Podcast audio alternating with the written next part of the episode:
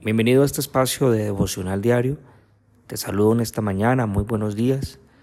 Estamos estudiando capítulo 2 del libro de Hechos de los Apóstoles.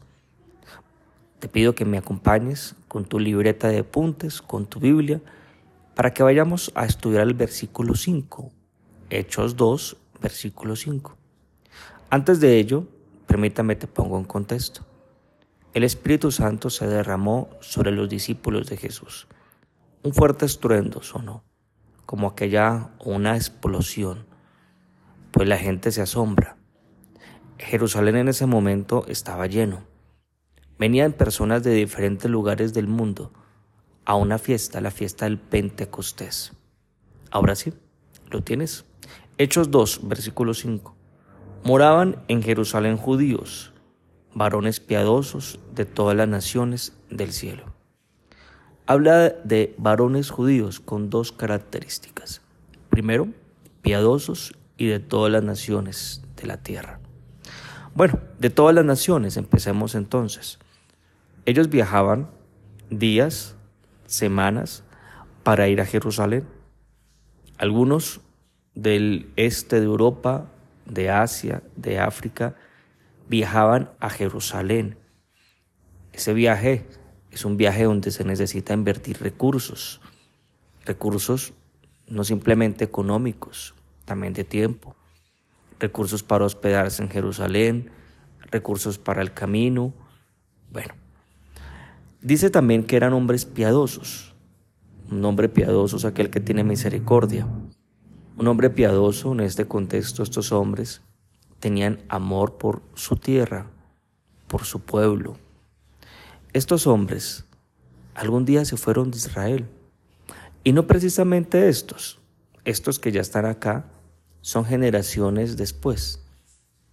¿Por qué alguien sale de su país y se va a otro lugar? La mayoría de los casos es por una mejor condición, por eh, salir de un ambiente de violencia, por tener una mejor estabilidad, por seguridad. Pues resulta que estos que venían eran de familias que habían emigrado hace algunos años atrás. Y no fueron los que salieron, estos que venían eran ya los nacidos en aquellos lugares. Y venían a Jerusalén. Ir a Jerusalén entonces, para estos hombres, como para ustedes y para mí, representa pues recordar ir a nuestras raíces en la fe, recordar a Moisés las escrituras, para estos hombres piadosos. Ahora, una de las razones entonces por las cuales se les llama piadosos es porque ellos aman sus raíces, porque aman la tierra que Dios escogió, aman su pueblo, porque aman a Jerusalén. Ahora, ya después de este contexto, vamos al versículo 6. Y hecho este estruendo, se juntó la multitud y estaban confusos, porque cada uno les oía hablar en su propia lengua. Pues resulta que se juntó una multitud. Ellos, estos varones piadosos y una multitud más, pues escucharon el estruendo, el sonido de un fuerte viento, una gran explosión. Salieron corriendo al lugar donde se escuchó aquel ruido.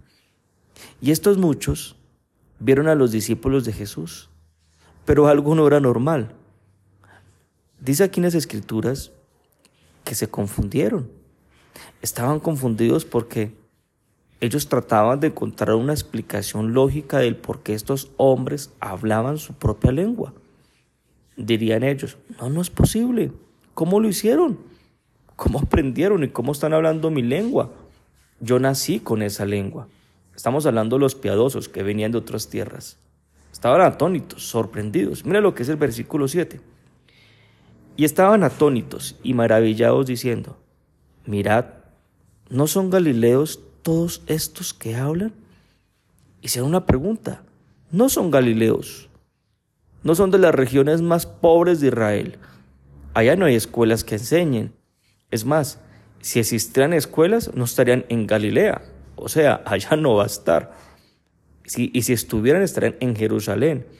Y si estuvieran en Jerusalén, ellos no tendrían para pagar esa educación. Ellos estaban sorprendidos. Ellos estaban viendo personas que hablaban su lengua. Esas personas, seguro, tenían una mejor condición que los galileos, un mejor nivel social, una mejor calidad de vida. Y para ellos no les era claro cómo unos galileos, unos simples galileos, hablaban su propia lengua. Pero, pero profundicemos más. Mira el versículo 8 al 11. ¿Cómo pues les oímos nosotros hablar cada uno en nuestra lengua en la que hemos nacido? Partos, medos, elamitas, y los que habitamos en Mesopotamia, en Judea, en Capadocia, en el Ponto y en Asia, en Frigia, Panfilia, en Egipto y en las regiones de África más allá de Sirene, y romanos aquí residentes, tanto judíos como prosélitos, cretenses y árabes. Les oímos hablar en nuestras lenguas las maravillas de Dios. Bueno, tú acabas de escuchar aquí. Las principales regiones y ciudades de la época de Jesucristo. Recibimos una mini clase de geografía. Aquí está. De todos estos lugares habían personas reunidas en Jerusalén. Jerusalén seguirá siendo el epicentro de todas las naciones de la tierra. Ahí estaban. Y estos 120 discípulos de Jesús, quiero ahora centrarme en lo que hablaban. Dice literalmente que cada uno hablaba de las maravillas de Dios. Y aquí quiero que, profundicemos en algo. Porque estos que estaban hablando de las maravillas de Dios habían recibido la promesa de Dios estaban recibiendo el Espíritu Santo. Entonces podemos decir lo siguiente, que un hombre lleno del Espíritu de Dios, un hombre lleno de las promesas de Dios en su vida, ¿de qué habla? De las maravillas de Dios, de las, maravillas que Dios hace con su propia vida. Habla de las maravillas que hace con su casa. Habla de las maravillas que hace, que hace con la creación de las maravillas que Dios ha hecho, pero también de las maravillas que Dios hará. Eso como se llama nuestra jerga común, testimonio. Un hombre que vive las promesas de Dios cuenta constantemente sus testimonios. Habla de lo maravilloso que ha sido su vida desde el momento en el cual conoció a Dios. Ahora, un hombre lleno del Espíritu Santo no habla queja, no habla de lo que le hicieron. No se está con autocomiseración. No, no está murmurando ni hablando mal de otro. No. Sabes que eso pasa lo contrario. Porque cuando tú no estás disfrutando las promesas de Dios, sale la queja, sale la murmuración, sale la victimización. Porque un hombre que disfruta las maravillas de Dios siempre tiene en su boca palabras de maravillas. ¿Cómo te parece? Porque de la abundancia del corazón, lo dijo Jesús, habla la boca. ¿Qué hay en el corazón de un hombre que experimenta a Dios en su vida? Hay en su corazón solamente maravillas, pero todo lo contrario pasa con el que no, que no sea nuestro caso. ¿Qué habla el que no vive las promesas de Dios?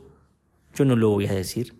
Leámoslo, versículo 13 dice, mas otros, burlándose, decían, están llenos de mosto. Los que no viven las promesas de Dios, su lenguaje es de burla. Se mantienen burlando de los demás. Se mantienen burlando de las desgracias de otros. Se mantienen burlando de las incompetencias. Se mantienen burlando de las debilidades de los otros. Burla. Eso es lo que vive el que no está lleno de Dios. Eso es lo que vive el que no tiene claro ni vive las promesas de Dios para su vida. Claro, se burla porque hay soberbia. Así como lo decían estos. Están llenos de mosto. Eran nueve, diez de la mañana, muy temprano. Están borrachos. Los ven como poca cosa. Porque cuando me burlo de otro, es porque me quiero demostrar que yo no soy tan malo como ese otro. Me estoy burlando. Y hay soberbia, hay juicio, los estaban enjuiciando. Están borrachos, unos borrachos degenerados. Cuando en mi corazón no están las maravillas de Dios, hay burla, hay juicio, hay soberbia. Pues bueno, Mira lo que hoy nos enseña las palabras de Dios. Nos da esperanza. ¿Qué esperas entonces? Para que le digas a Dios en esta mañana, quiero que me llenes de tu espíritu. Quiero vivir tus promesas. Quiero que tu promesa sea realidad en mi vida. Quiero crecer en las promesas. Quiero que en mi corazón solamente hayan maravillas y las pueda publicar con mis labios. Eso es lo que quiero. Con esto en mente, quiero pedirte que me acompañes y hagamos una oración en esta mañana. Qué bueno, Padre, es podernos acercar a ti. Qué bueno es que nos enseñes cada mañana, cada momento. Para nuestro corazón es motivo de gozo. Es como aquella planta que se rocía y aquel agua es un agua viva para que crezcamos, para que nos lleves a tomar decisiones, para que nos ayudes a madurar, para que nos ayudes a crecer, para que nos ayudes a ser fuertes. Te doy gracias y te quiero pedir en esta mañana para que tu Espíritu Santo nos llene, llénanos de tu Espíritu, que en mi mente y en mi corazón esté así, para que anunciemos siempre tus maravillas.